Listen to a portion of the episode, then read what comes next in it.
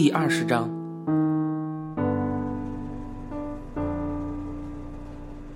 早上天气果然变了，晴一阵，雨一阵，气压好低，皮肤上的汗冒也冒不出来。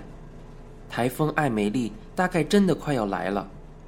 我先起床，小弟侧着身还在熟睡，他那瘦伶伶的背上睡起一条条横横斜斜的红印。是硬床板硌出来的。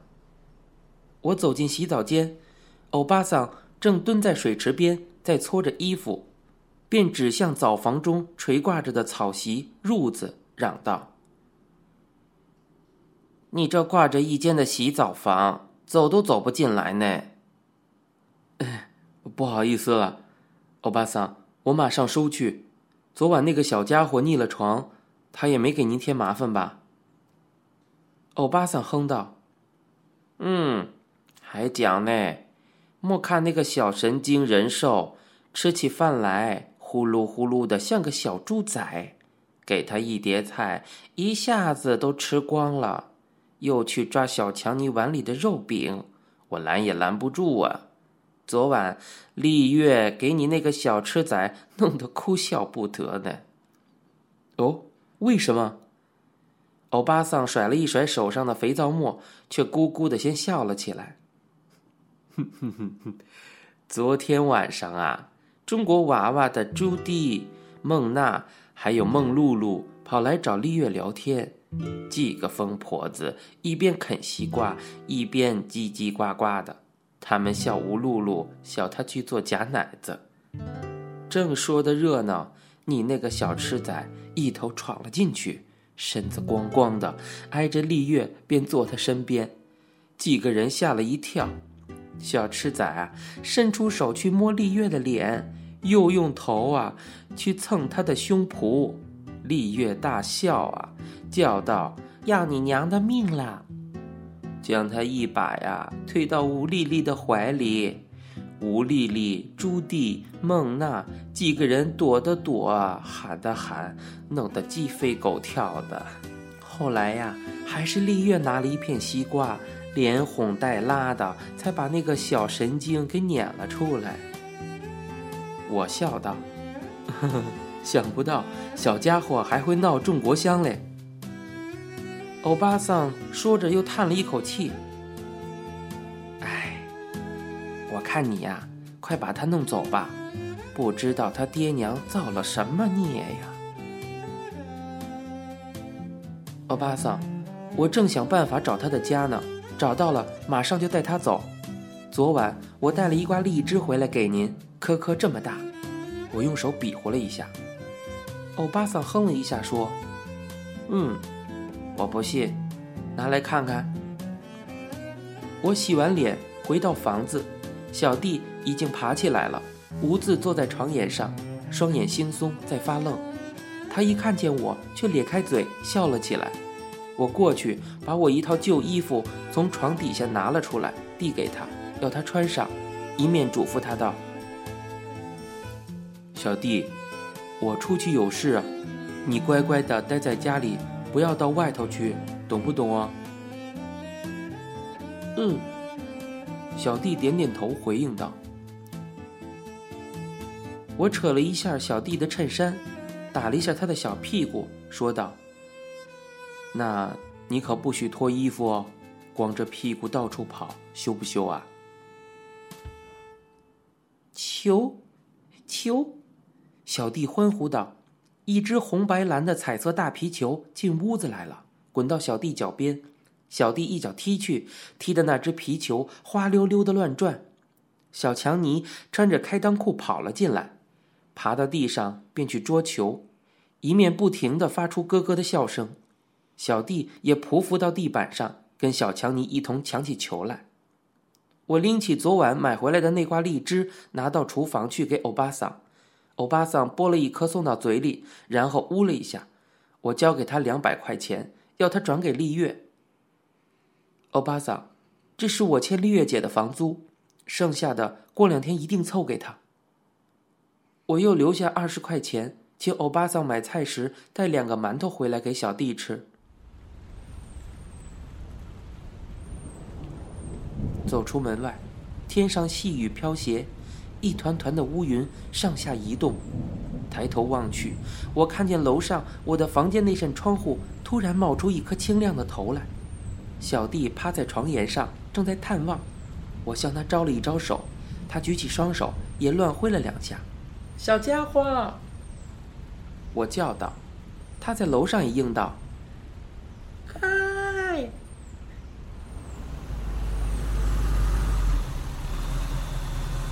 我赶到西门町银马车，下午班正好开始。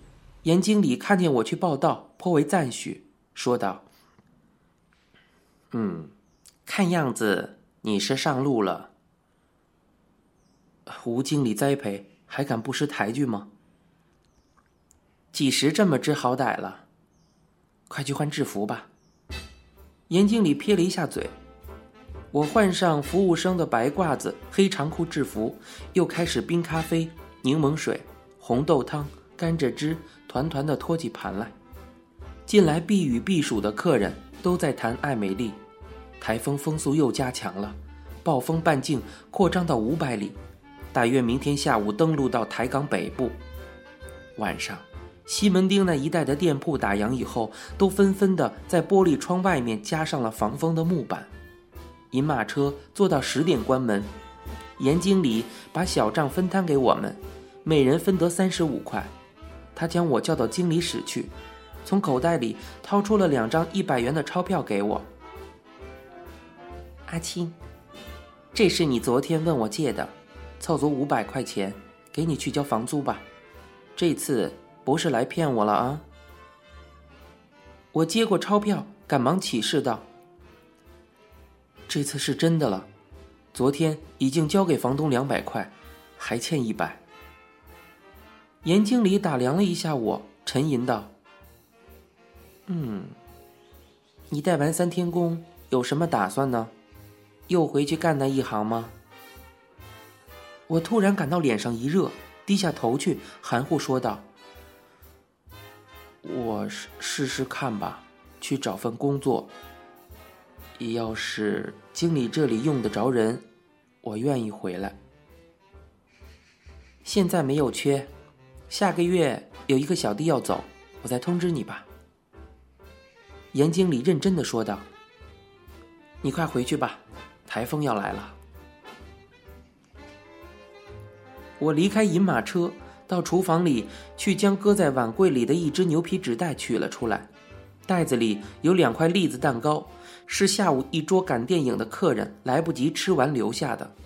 我装在袋子里，藏在碗柜里，预备晚上带回去跟小弟一同宵夜。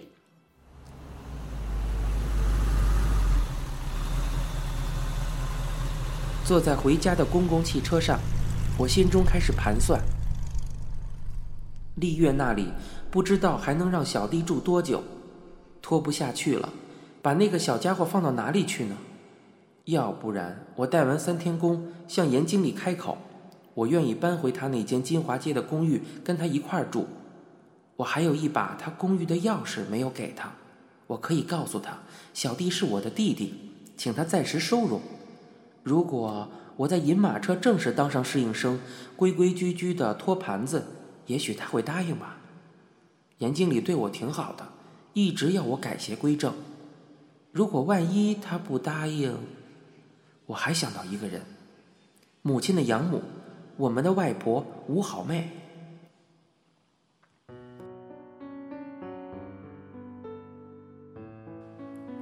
母亲的养母过世后，母亲跟外婆又开始来往了。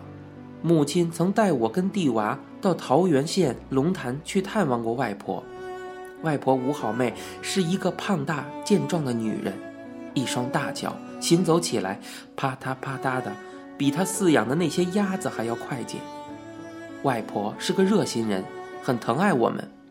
第二天一早便挽着一大只篮子，领着我跟弟娃到鸭棚去捡鸭蛋去。几百只鸭子早放到池塘里去了。鸭棚内，鸭屎鸭毛堆中露着一只只青色的鸭蛋来。我跟弟娃兴奋的乱叫，也顾不得鸭屎臭，满地的去挖鸭蛋。弟娃走路都走不稳，在鸭棚里摇摇摆摆，抓得一手的鸭屎。母亲也赶来了，外婆对她笑道：“阿丽呀，把他们留在这里算了，替我捡鸭蛋。”去年外婆到台北来看望我们，带了两只番鸭仔来，一只黑的给我，一只白的给弟娃。提到母亲，他又骂了几句，掉下几珠眼泪来。临走时对我说：“放假了。”带着弟娃到乡下来吧。那两只番鸭仔，一个秋天却长大了，一黑一白，闪亮的羽毛，鲜红的肉罐子，见了人便会摇着屁股嘎嘎的去张声势。我们叫他们阿黑阿白。喂的那两只番鸭，变成了我跟地娃两个人每天的大事。我们常到舒兰街那条小河。去挖蚯蚓，河边的泥土肥沃，蚯蚓根根有小指头那么粗。我们挖了一只羊铁罐回来，喂的两只番鸭肉唧唧的，肥的屁股都快坠到地上了。到了过年，父亲把两只鸭子捉来，一刀一个，两只的头都剁掉了。父亲嫌那两只番鸭搞得天井里到处是鸭粪，奇臭难闻，招来许多苍蝇，而且。去年过年，父亲又没有钱多加年菜，两只鸭子，阿黑拿来炖汤，阿白做香酥。父亲把香酥鸭腿一个夹给我，一个夹给弟娃，自己却啃着鸭脖子下酒。我倒吃得很开胃，弟娃却白着脸，鸭腿子碰都没有碰。父亲问他，他推脱说肚子不舒服。其实我知道，他心疼他的阿白。吃不下去，饭后我悄悄地对他说：“傻仔，有什么好难过的吗？暑假我们去桃园，再向阿婆要两只番鸭仔来养就是了嘛。替你再去选只白的，好不好呀？”我跟弟娃始终没有去成桃园，我想，如果带着小弟去外婆家住几天，大概是不成问题的。我可以帮着大舅赶鸭子。小弟呢，可以跟着外婆五好妹去捡鸭蛋，大概总还行吧。回到锦州街，第一件事便是拿一百块钱给丽月，把尾数交清。我知道丽月的脾气，她对我和小玉虽然大方，房租却是不许久欠的。丽月正在跟欧巴桑两个人商讨什么事情。丽月姐，怎么样？房租交清了？这下你不赶我们走了吧？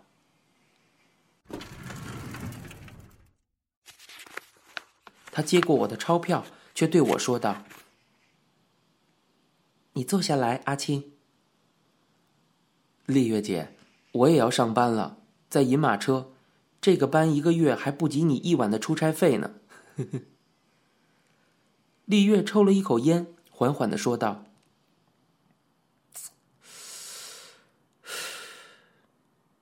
阿青，今天下午你那个疯仔出事了。啊，出什么事了？欧巴桑抢着说道：“他把我们小强尼弄伤了。”丽月解释道：“是这个样子的，下午他跟小强尼两个人抢球，他推了小强尼一把，小强尼一跤磕到桌子角上，把一颗门牙磕掉了。”欧巴桑指着嘴巴比划道。可怜呐，一嘴的血呀！该死，我去揍他！我呀，早就打了他一顿屁股了。那个傻仔呀，还笑呢。欧巴桑诧诧然。我站起来，要往自己的房间走，丽月却叫住我道：“阿青，你不必去了，我已经把他送走了。”我一下愣住，瞪着丽月没出声。送走了，送到哪里去了？半晌，我责问道，我的声音有点颤抖起来。欧巴桑插嘴说：“警察来啦！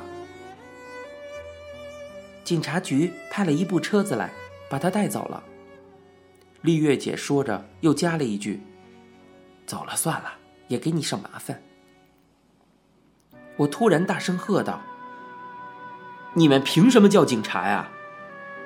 我感到一阵愤怒：“你们把我的小弟弄到哪里去了？”你也疯了！丽月叫了起来：“我去找他！”我把手上那袋栗子蛋糕往桌子上一扔，气冲冲的叫道：“告诉你们，找不到，我要你们负责！”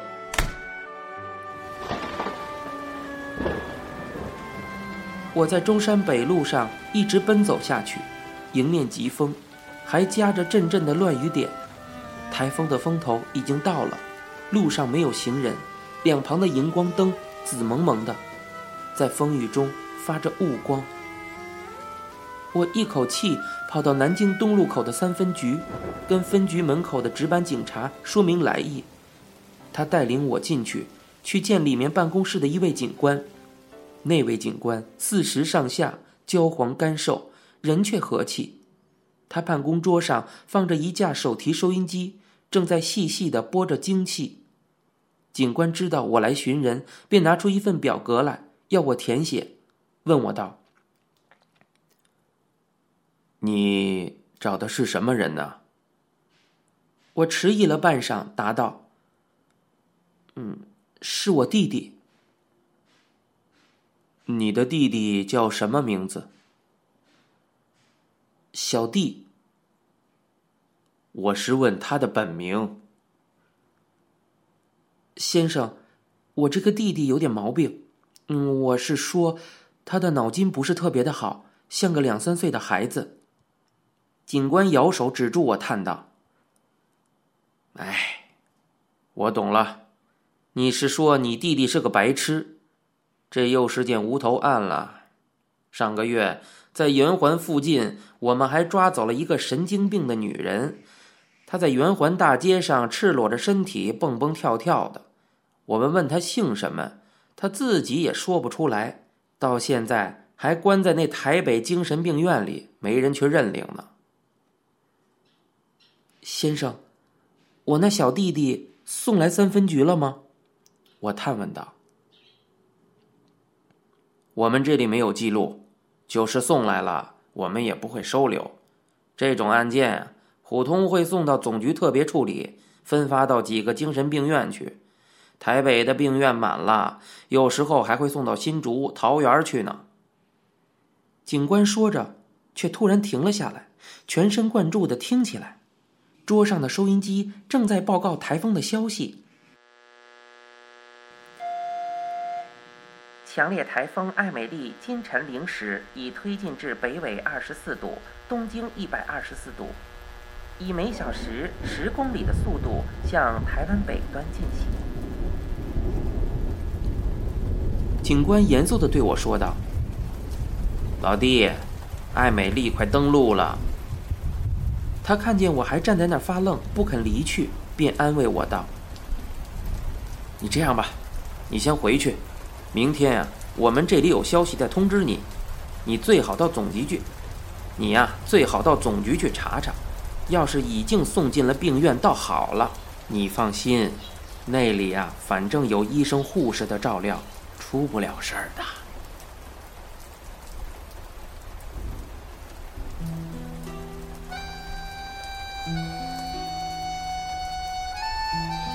从三分局出来。我在街上茫然地徘徊起来，一直步上了中山桥去。风把我的衬衫吹得鼓胀，可是背上的汗水却不停地一条条地直往下流。天上黑沉沉的，桥下的台北市却淹没在凄迷昏黄的灯海里。